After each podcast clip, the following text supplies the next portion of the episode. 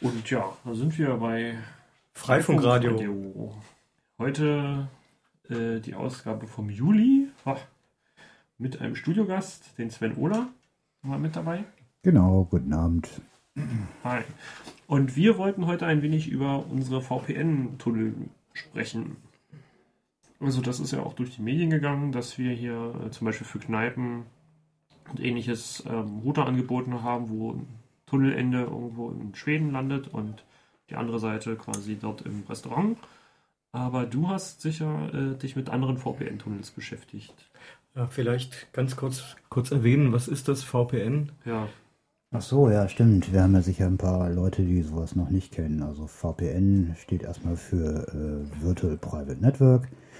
Das benutzen hauptsächlich Firmen, um irgendwelche externen Mitarbeiter, die sich so ins Firmennetz einwählen oder äh, um überhaupt über unsichere Leitungen sichere Verbindungen zu machen. Dafür ist das da. Und äh, im Freifunk können wir das nutzen, um äh, die üblichen äh, Störerhaftungsmechaniken ein bisschen zu bemogeln.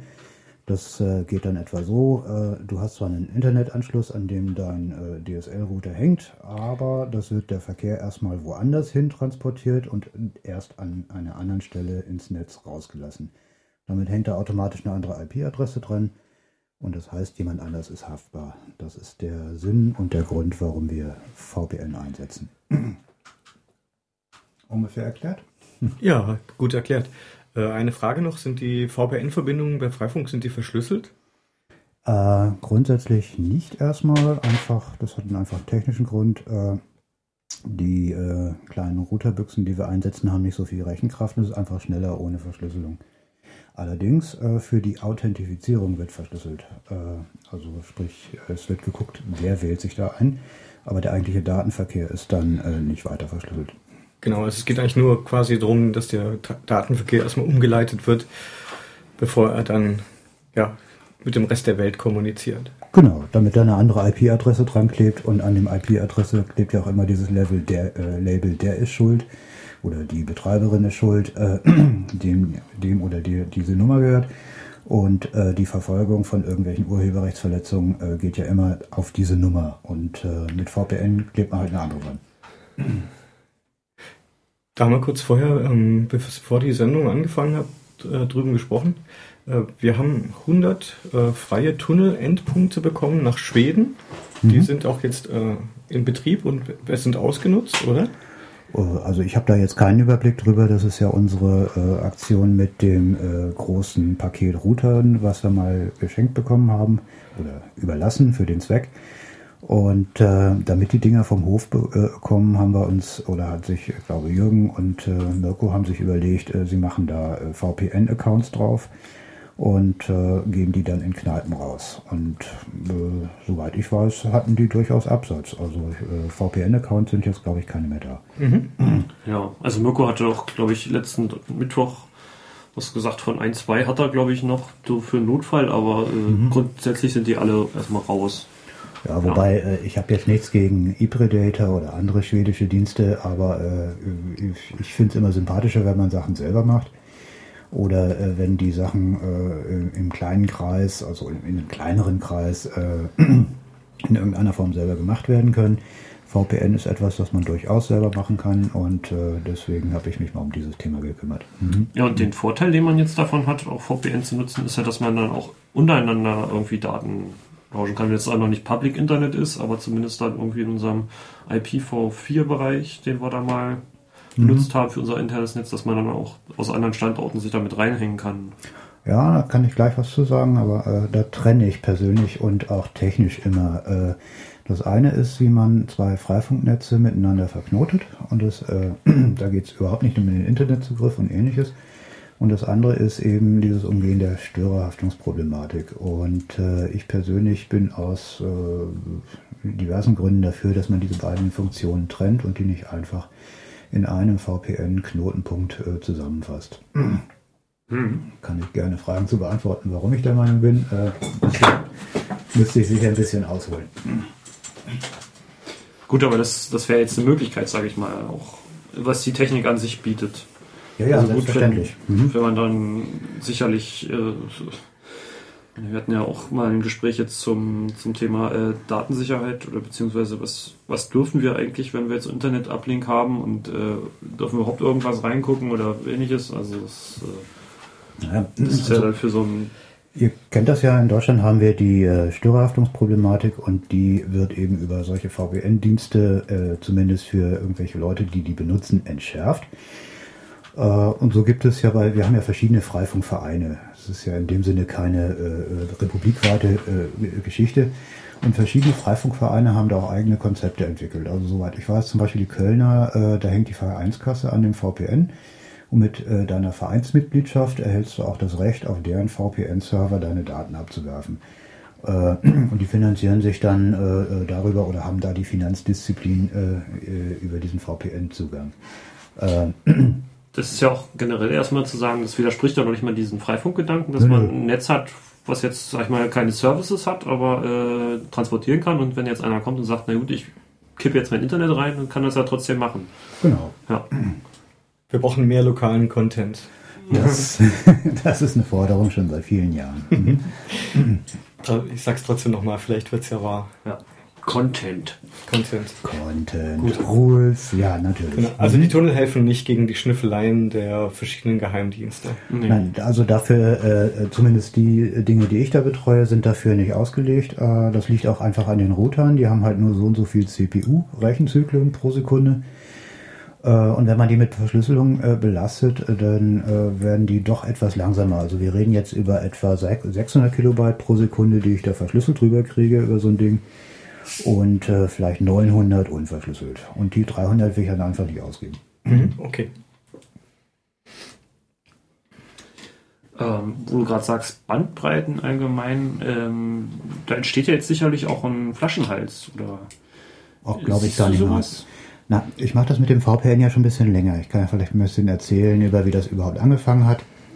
Äh, wir haben damals, als äh, diese Schweden-Geschichte losging, haben wir uns überlegt, ach, eigentlich wollen wir sowas selber machen. Und dann haben wir auf der Freifunk-Mailingliste rumdiskutiert, wie machen wir das denn da? Äh, und es gibt ja äh, in Slowenien auch einen Freifunkverein, wie heißen die nochmal? Freifunk Ljubljana oder sowas. Äh, und von denen waren wir auf dem Wireless Community Weekend zwei Mitglieder und die haben dann angeboten, hallo, mach das doch bei uns.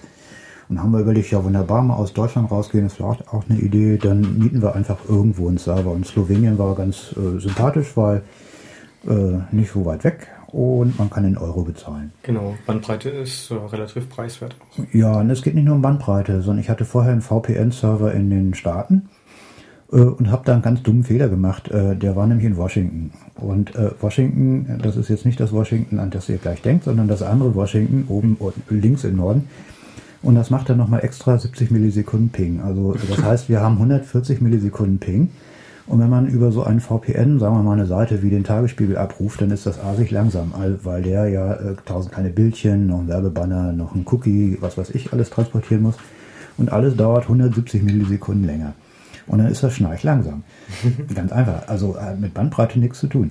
Mhm. Äh, okay, ich hatte dann äh, zwei Monate später, hat mir der äh, US-amerikanische Provider angeboten, du kannst umziehen in die Nähe von New York. Da war es ein bisschen besser. Und äh, ich habe mir dann überlegt, ach nee, um das hier im Freifunk zu machen, das ist mir nicht schnell genug. Äh, ich will nach Europa. Ja, und dann kam ja diese Slowenien-Geschichte eigentlich gerade recht. Mhm. So, und die haben dann, äh, äh, wir haben dann damals äh, den Provider angesprochen, die haben dann rumgezickt, haben gesagt, nö, das machen wir nicht, wer weiß, was ihr auf diesem Ding da machen wollt. Äh, und dann ging das so wochenlang hin und her, äh, mit einem guten Wort einre einreden, äh, legen. Dann hatten sie zwischendurch so eine Forderung, ihr müsst das jährlich bezahlen. Und dann wollten sie noch irgendwie einen extra Überwachungsdienst da draufdrücken und es hat also echt ein bisschen hin und her gegeben, aber irgendwann hatten wir das Ding und äh, dann haben wir den entsprechend eingerichtet, ja. Ja, und dann ging es natürlich los mit, äh, wir waren damals zu sechst, jeder hat einen Root-Account. Das heißt, äh, keine großartige gegenseitige Überwachung muss ja dann, muss man nicht viel machen, sondern jeder darf da drauf und fummeln. Haben uns ein paar Regeln gegeben, Wiki aufgeschrieben, wie das so ist. Äh, und dann ging die heiße Diskussion los, wie machen wir das technisch einer wollte den Batman drauf haben, der nächste kam mit dem OSR, der wollte da auch noch drauf, äh, dann kam jemand mit dem Babel auch noch. Äh, dann gab es verschiedene Versionen von dem Batman, äh, die irgendwie, der eine in Augsburg, glaube ich, äh, der wollte eine spezielle Version äh, und das hakt dann alles, wenn es auf einer Kiste läuft. Äh, und dann habe ich gesagt, nee Leute, so geht das nicht. Ich will hier nicht 15 verschiedene Routing-Dämonen drauf haben mit ihren, ihren jeweiligen äh, Macken und äh, Policy Routing ist eine schöne Sache, da kann man so ein paar Sachen trennen, aber so gut geht das auch nicht. Und dann sind wir dauernd am Fummeln und habe ich gesagt, nee, dann äh, machen wir jetzt oben VPN und ich bastel da mal was rein. Mhm. Äh, und zwar äh, muss ich vielleicht auch wieder ein bisschen ausholen. Äh, stellt euch vor, wir haben ein Meshnetz, da sind ja verschiedene Router, die hintereinander geschaltet und irgendwo fallen die Pakete raus. Äh, Jetzt sind sie im Internet, werden von der Firma Google, sagen wir mal, beantwortet, kommen zurück und jetzt muss ja irgendwie der Rückweg gefunden werden. Und das macht ja eigentlich so ein Routing-Dämon. Wenn ich jetzt, das ist alles kein Problem, wenn ich einfach mit äh, NAT und einer Default-Route arbeite, kein Drama. Wenn ich aber in diesem Mesh-Netzwerk verschiedene Punkte habe, wo ich Internetverkehr rauspurzeln lassen kann, ähm, dann muss ich vom VPN-Gateway aus entscheiden, über welchen dieser vielen Tunnel geht denn das zurück. Mhm. Äh, und da ist dann die Premium-Lösung immer zu sagen, wenn es kein NAT sein soll, äh, ich mache mehrere Routing-Dämonen drauf. Oder mindestens einen, der sich dann, auf den sich alle einigen. Äh, ja, und dann habe ich gesagt, nö, das machen wir nicht. Äh, Im OpenVPN gibt es nämlich was ganz ähnliches, einen Mechanismus namens E-Routes. Äh, und so ein OpenVPN-Dämon kann die Rückrouten selber tracken. Mhm. Das ist im Prinzip äh, eine einfache Mechanik die da sagt, wenn ein Paket über einen bestimmten Tunnel reingepurzelt kommt, dann geht es da wahrscheinlich auch wieder zurück. Wieder raus. Mhm. Äh, es war nur nicht sonderlich dynamisch, also habe ich ein bisschen an dem Ding rumgepatcht äh, und dann lief das. Und dann war auch Ruhe mit der Diskussion. Lösungen können so einfach sein. Ja. Er hat sich eigentlich bewährt, weil äh, da waren verschiedene oder äh, sind auch jetzt noch verschiedene äh, Freifunknetze drauf. Also ich glaube die Oldenburger, die Potsdamer und Berliner und äh, frage mich mal, ich glaube auch noch einer aus Leipzig, weiß ich jetzt nicht mehr genau. Ähm, und die haben natürlich äh, alle bei der IP-Vergabe ein bisschen gepennt. Also sprich, äh, da gibt's mal Doppelte. Ne? Und so, so, ein richtiges Regime da einführen mag ja keiner. Auf der anderen Seite sind ja ganz viele IPs registriert, werden aber nicht benutzt. Und bei diesem VPN-Server kommt halt ein wildes Sammelsurium an und äh, mit dieser Mechanik muss man sich da nicht, also es, es gibt wirklich nicht so oft Kollisionen. Jedenfalls nicht in aktiven Netzen. Äh, von daher regelt sich das von alleine. Das heißt, da muss niemand manuell eingreifen und so geht's besser. Okay, und äh, der Server in Slowenien ist jetzt noch in Betrieb? Oder? Der ist noch in Betrieb. Der ist noch ja. in Betrieb. Also hängen irgendwie, glaube ich, noch zehn oder zwölf äh, Tunnel hängen da noch aktuell dran, hauptsächlich aus Potsdam. Okay, aber die Perspektive längerfristig ist doch, dass wir alle ich meine, Freifunk ist jetzt irgendwie Internet Service Provider. Ja, wir sind Provider. Genau. Wir sind, juhu, juhu. Ja, nicht nur das. Äh, wir haben auch äh, beim Verhandeln mit dem Senat äh, Ärger gehabt mit der einfachen Aussage, ja, was geht uns die Störerhaftung an? Wir schmeißen das einfach ins Ausland. Und dann fanden die das auf der Gegenseite, also auf der offiziellen Seite findet man das natürlich gar nicht witzig. Äh, Sollen wir bessere Gesetze machen. Ja, gut, also das ist jetzt keine äh, schnell handhabbare Lösung. das mit den Gesetzen dauert ja eine ganze Weile, wenn sie überhaupt kommen. Äh, also haben wir uns überlegt, muss was anderes her. Und äh, äh da der Verein Freie Netze e.V. jetzt den offiziellen Stempel als Access Provider hat, habe ich, wann war denn das? Ende 2011 äh, auf der Vereinssitzung angeregt, wir machen das jetzt, weil wir haben ja auch einen Server da, wir haben da sogar 2048 offizielle Provider, Independent IPs. Und ganz ehrlich, die nutzt keiner. Und dann habe ich gesagt, komm, lass uns da mal hm, doch so ein Ding aufsetzen, wenn das schon geht. Äh, und dann hat es einfach gedauert, weil war, irgendwas war immer was, deswegen es jetzt, jetzt ausgerechnet in diesem Augenblick nicht ging. Vom Plattenflurschaden bis irgendwie äh, Xen musste umgebaut werden zu Daniel hat keine Zeit und äh, kann er das Routing einrichten und was auch immer. Also war gut anderthalb Jahre. Okay, mhm. der, aber der Status jetzt ist es ist in Betrieb? Der äh, Status jetzt würde ich sagen, äh, wird demnächst in Regelbetrieb gehen. Also mhm. im Moment gucke ich noch ein bisschen drauf, äh, ob alles so flutscht mhm. und ob es noch irgendwelchen Ärger gibt, aber ich habe eigentlich ein ganz gutes Gefühl, ja. Okay, also ist jetzt in der, kann man sagen, es ist eine Testphase gerade? Ja, also zwei Monate testen sollte man so ein Ding, weil äh, bevor man also sagt, jetzt ist schön, äh, das braucht eine Weile. Mhm. mhm. Aber es, ähm, momentan ist es noch so, dass derjenige, der jetzt seinen Router hat, äh, nicht so einfach da an so einen VPN-Tunnel-Zugang rankommt, oder? Also Eigentlich- kann ich jetzt nicht in der Firmware anklicken, ja, ich möchte meinen meinen Daten jetzt über VPN Freifunk Internet-Provider rausschmeißen, sondern das bedarf jetzt noch ein bisschen äh, Social Community. Ja, definitiv. Äh, wobei das ist ganz easy. Äh, du schreibst, äh, also wir haben da so eine Wiki-Seite und da sind drei oder vier Leute erwähnt. Oder du schreibst einfach auf die Berliner Freifunk-Mailing-Liste und sagst, ich will einen Schlüssel. Ja. Und, und dann kommt der Postwend. Also jetzt nicht nachts. Äh, Ich habe das um 3.15 Uhr heute Morgen bestellt und bis um 6.15 Uhr war noch nichts ja, da. wir versuchen ein bisschen da äh, zu verhindern oder zu, zu äh, uns zu versichern, dass äh, äh, Schlüssel an Leute rausgegeben werden, die einen gewissen Freifunkzusammenhang haben. Also nicht, dass es nicht irgendwie Hinz und Kunst sind, äh, wobei diese Regel kann irgendwann mal aus, aufweichen. Äh, aber jedenfalls waren wir damals bei der Vorbesprechung dagegen, einfach eine Webseite einzurichten, wo sich das jeder selber klickt. Weil, naja, Die Implikationen man Genau. nicht unbedingt haben. Naja, es- es gibt viele Leute, die VPN-Funktionen brauchen können. Also vom Chinesen, der sagt, nö, ich hätte jetzt gerne mal eine ungefilterte Google-Seite äh, zu irgendeinem Pressefuzzi, der gerade in irgendeinem Land sitzt, wo er äh, seine Zeitung nicht abrufen kann. Äh, und, und, und. Äh, aber das ist alles nicht unsere Zielgruppe. Unsere Zielgruppe sind tatsächlich Freifunker und die äh, an der Stelle Internet für ihre Umgebung zur Verfügung stellen wollen. Und äh, die Policy sagt an der Stelle, äh, ja, mach einen gewissen Zusammenhang plausibel, dann kriegst du auch einen Schlüssel. Und, Punkt. ja. Ja. Ja, ist ja schon mal nicht schlecht, sag ich mal, dass man unkompliziert da rankommen kann, ja. Naja gut, äh, der Schlüssel allein nützt dir nichts, du musst Nee, natürlich auch noch den. OpenVPN konfigurieren. Ja. Das ist aber wiederum lang und schmutzig auf dieser Wiki-Seite er erwähnt. Das ist Freifunk-Wiki, Stichwort VPN 03. Äh, warum ausgerechnet VPN 03? Ja, da gab es offensichtlich schon VPN 02, 01. Äh, Womöglich noch 00. keine Ahnung.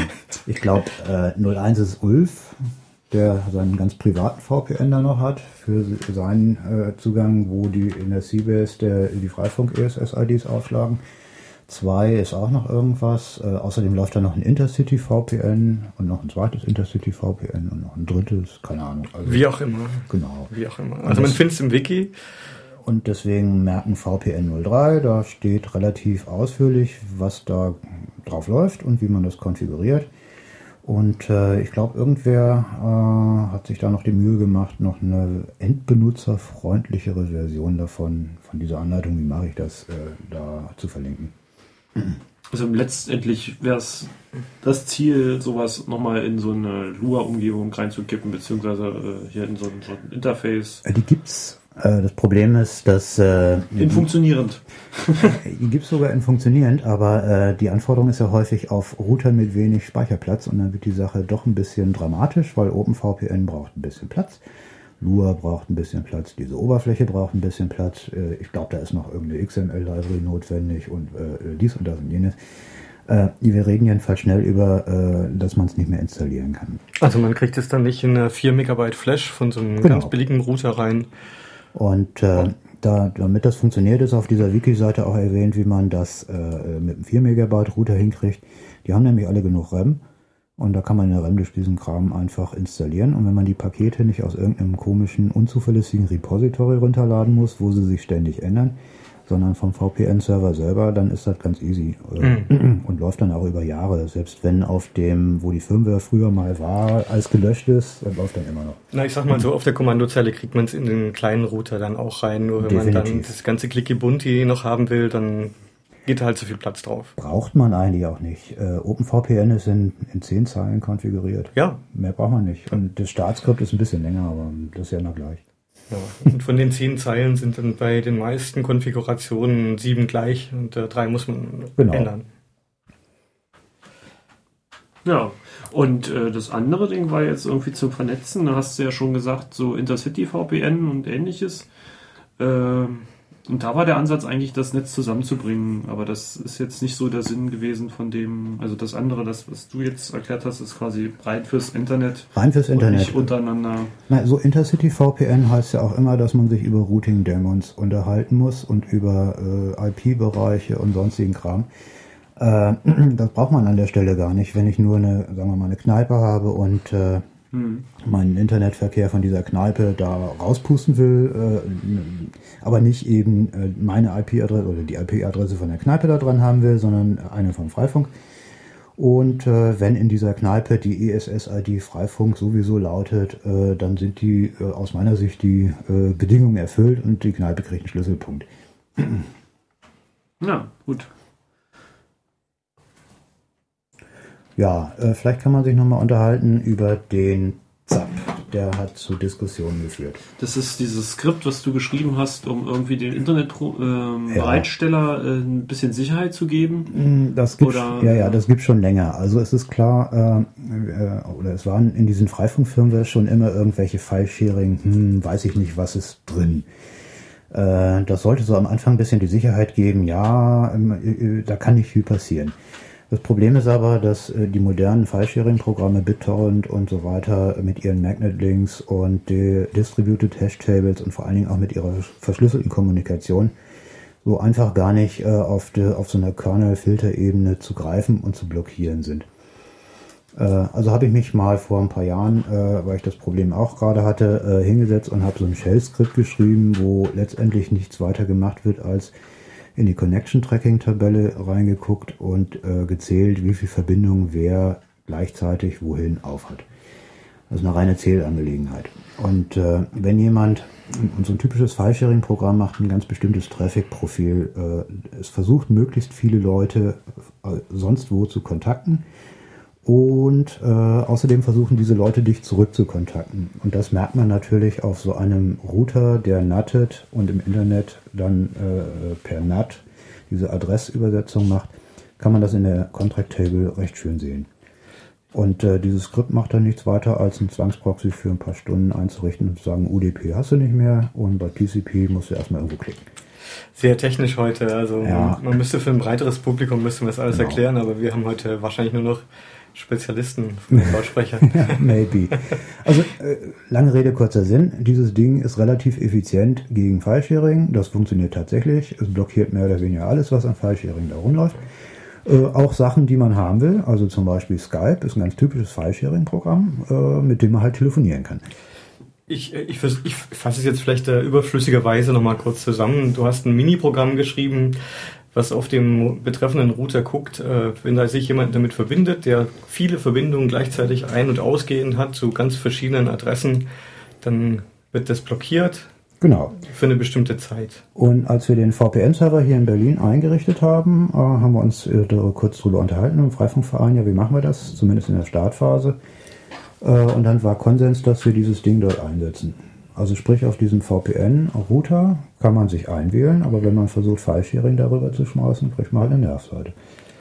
Genau, aber die kriegt dann nicht der, also nicht der Router wird blockiert, sondern immer nur die Station dahinter. Richtig. Das, Also, ist, das ist voraus, dass da kein NAT dazwischen ist, also dass Korrekt. keine Netzwerkadressübersetzung, also Maskierung stattfindet. So ist es. Also äh, typisches Szenario, du stellst in der Kneipe so ein Ding auf, da sind 20 Leute, die darüber surfen. Einer von denen hat seinen BitTorrent vergessen, dann wird aber auch nur der geblockt. Hm. Nicht die ganze Kneipe. Wobei ich glaube, das, äh, das Problem wird immer geringer, weil die meisten haben eh so relativ doofe Endgeräte, auf denen die gar keinen BitTorrent laufen haben. Das hat man klassischerweise auf dem Laptop oder auf dem PC laufen, aber jetzt nicht auf dem Mobiltelefon. Oder gibt es da File-Sharing-Programme für. Mobiltelefon? Gibt es? Äh, gibt sogar welche in JavaScript, die im Browser laufen. Also äh, da Okay. kriegst du es eventuell gar nicht mit, das ist dann so ein Drive-by.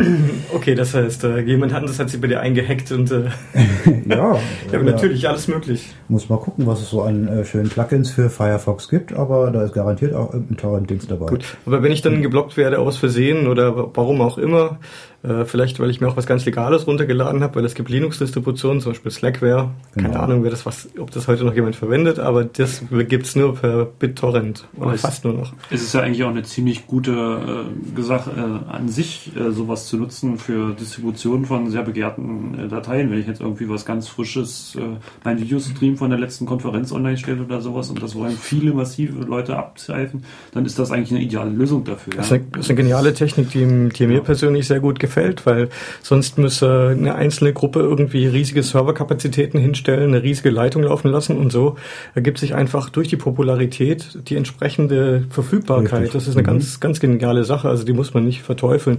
Hat natürlich jetzt bei uns äh, praktische Hintergründe, einfach weil wir in diesem Ja. Rechtssystem sind und, äh, und uns damit so einer Willkür auseinandersetzen müssen. Naja, das Problem ist äh, hier in Deutschland, wir können haben entweder anonym oder komplett netzneutral, sprich also ohne solche Kasper-Geschichten wie mit diesem File-Sharing-Filter. Äh, also derzeit hat sich noch keiner bei mir gemeldet und gesagt, egal, ich gebe meinen Namen preis, ich möchte gerne aufgezeichnet werden oder ich sag genau, äh, oder ich weise ihm eine extra IP zu und sage so, die hast du jetzt für eine Woche, dann kannst du scheren, bis du schwarz wirst. Äh, das will ja keiner haben. Äh, also beides gleichzeitig ist ein bisschen schwierig, äh, aber darüber gab es halt Diskussionen. Ja. Nee, ich meine, ich will jetzt auch die Diskussion gar nicht führen, sondern mich nervt halt einfach nur diese, diese mentale Beschränkung, die wir da Ja. unter, unterliegen, einfach weil andere Leute da ihre politischen Interessen oder ihr, ihr geistiges Unvermögen damit irgendwie äh, zum Ausdruck bringen und leider auch noch an den falschen Stellen an der Macht sitzen. Ich äh, würde es auch nicht unterschreiben. Ich mache es einfach als Praktiker, weil dann habe ich Ruhe. Keinen Vorwurf. Und äh, ich habe nochmal mit Reto Manz drüber gesprochen. Was sagst denn du so? Ja, er sagt, äh, wenn da irgendeine solche Schutzmaßnahme drin ist, kann man später wesentlich besser argumentieren. Natürlich. Der Jurist, der Jurist sagt, man hat da was Ja. unternommen und deswegen kann man auch darauf verweisen, dass man das nicht einfach blauäugig zugelassen So hat. ist es. Wie hoch dieser Schwellwert ist, ab wem man dann, ja, äh, so ein kleiner BitTorrent äh, von irgendeiner Linux-Distribution, der ist so uninteressant, weil höchstens 1000 Leute den gleichzeitig Der, der ist ja völlig legal. Der ist ja völlig legal. Der, ja, Der, und das legale Zeug ist ja auch völlig, äh, äh, ist vor allen Dingen eben in der Regel nicht so, das macht nicht so viel Traffic. Äh, viel mehr Traffic macht Justin Biebers neue DVD. äh, das wollen gleichzeitig 4 Millionen Leute haben. Und Ja, natürlich. Dementsprechend hoch sind natürlich auch die Connection-Zahlen. Und da sind auch die, die Abmahnanwälte hinterher und Genau. mit denen hat man dann den Ärger. Und an diesem Skript kann man einfach drehen, wie viel will ich zulassen. Ja, da ist irgendwo so ein Bogo-Wert drin. Mhm. Okay, also angenommen, angenommen, ich sag meinem File-Sharing-Programm, ich möchte nur drei, vier Connections haben, dann wird dein Skript bei mir auch gar nicht zuschlagen. Nö, definitiv not. Natürlich nicht. Also es geht nur darum, überhaupt eine anständige Maßnahme zu halten. Und äh, bei den Kids, denen offensichtlich auch in der Kneipe nichts Besseres einfällt, als den Laptop aufzuklappen und zu sagen, na endlich bin ich nicht zu Hause, feuerfrei. Äh, ja, die fallen dann halt da drüber, weil es meist auch das DHT-Feature an, diese Distributed Hash Table, die macht nochmal extra viele Verbindungen in alle Welt.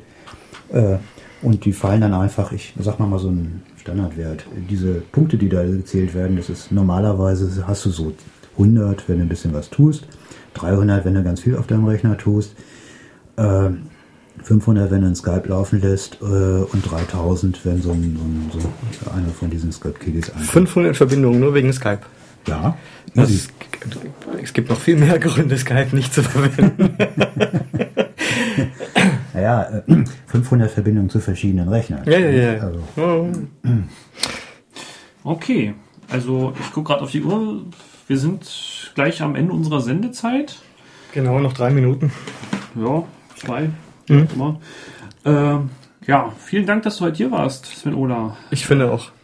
Vielen Dank. Das ja, ist also über VPN kann ich noch viel mehr erzählen. ja, Ja, wir, wir laden dich bestimmt noch mal ein. gerne, gerne. Wer würde dich kriegen? Na Ja. klar. Und ihr könnt auch gerne über unsere Webseite irgendwie nochmal gezielt Fragen stellen, also in dem Wiki äh, oder über die Mailingliste oder sowas. Da ist auch Sven Ola sicher drauf und liest mit. Also, Genau. Und wenn ihr uns jetzt erst zu spät eingeschaltet habt, gibt es uns auch als Podcast. Genau. Dauert noch einen Tag oder so. Ja, wahrscheinlich. Irgendwie sowas. Und dann sind wir alle nett. Ja, gut, dann war's das für diesen Monat. Vielen Dank fürs Zuhören. Ja. Genau, und wir vielen Dank. hören uns dann nächsten Monat wieder. Tschüss sagen Elektra, Stefan, Keks und der Sven Hola. Und jetzt gibt's noch wie immer ein bisschen Musik zum Schluss. Und alles Creative Commons natürlich. Genau. Das hoffen wir doch.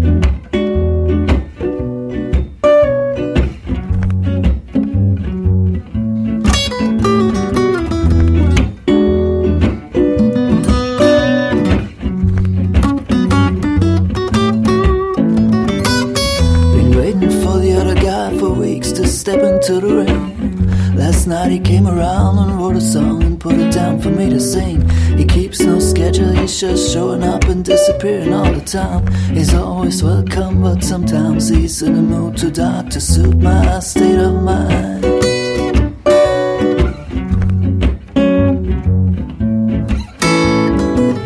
Been half expecting him for many years to gain I know for sure he's not that bad and not as mean as I was told.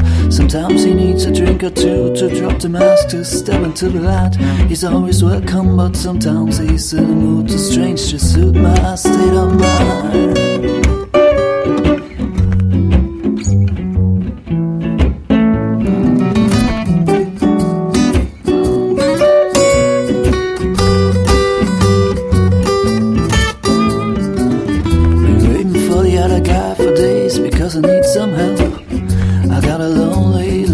It's just a fragment on the shelf. And there he goes, bringing a chorus he just picked out of the sky. He knows he's welcome, cause sometimes he's in just try to suit my state